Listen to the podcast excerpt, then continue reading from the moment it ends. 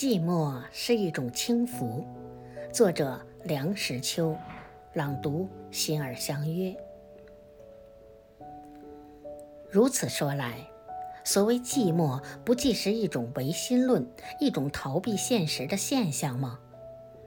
也可以说是。一个高涛隐遁的人，在从前的社会里还可以存在，而且还颇受人敬重。在现在的社会里是绝对的不可能。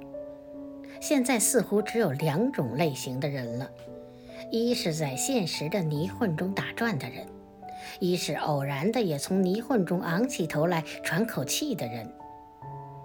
寂寞便是供人喘息的几口新空气。喘几口气之后，还得耐心地低头钻进泥混里去。所以，我对于能够昂首物外的举动，并不愿再多苛责。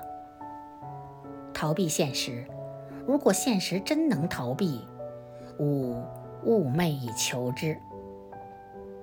有过静坐经验的人该知道，最初努力把握着自己的心。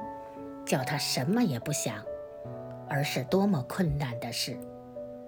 那是强迫自己入于寂寞的手段。所谓参禅入定，完全属于此类。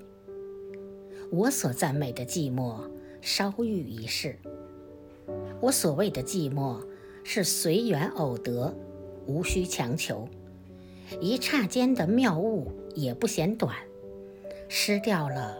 也不必怅惘，但是我有一刻寂寞，我要好好的享受它。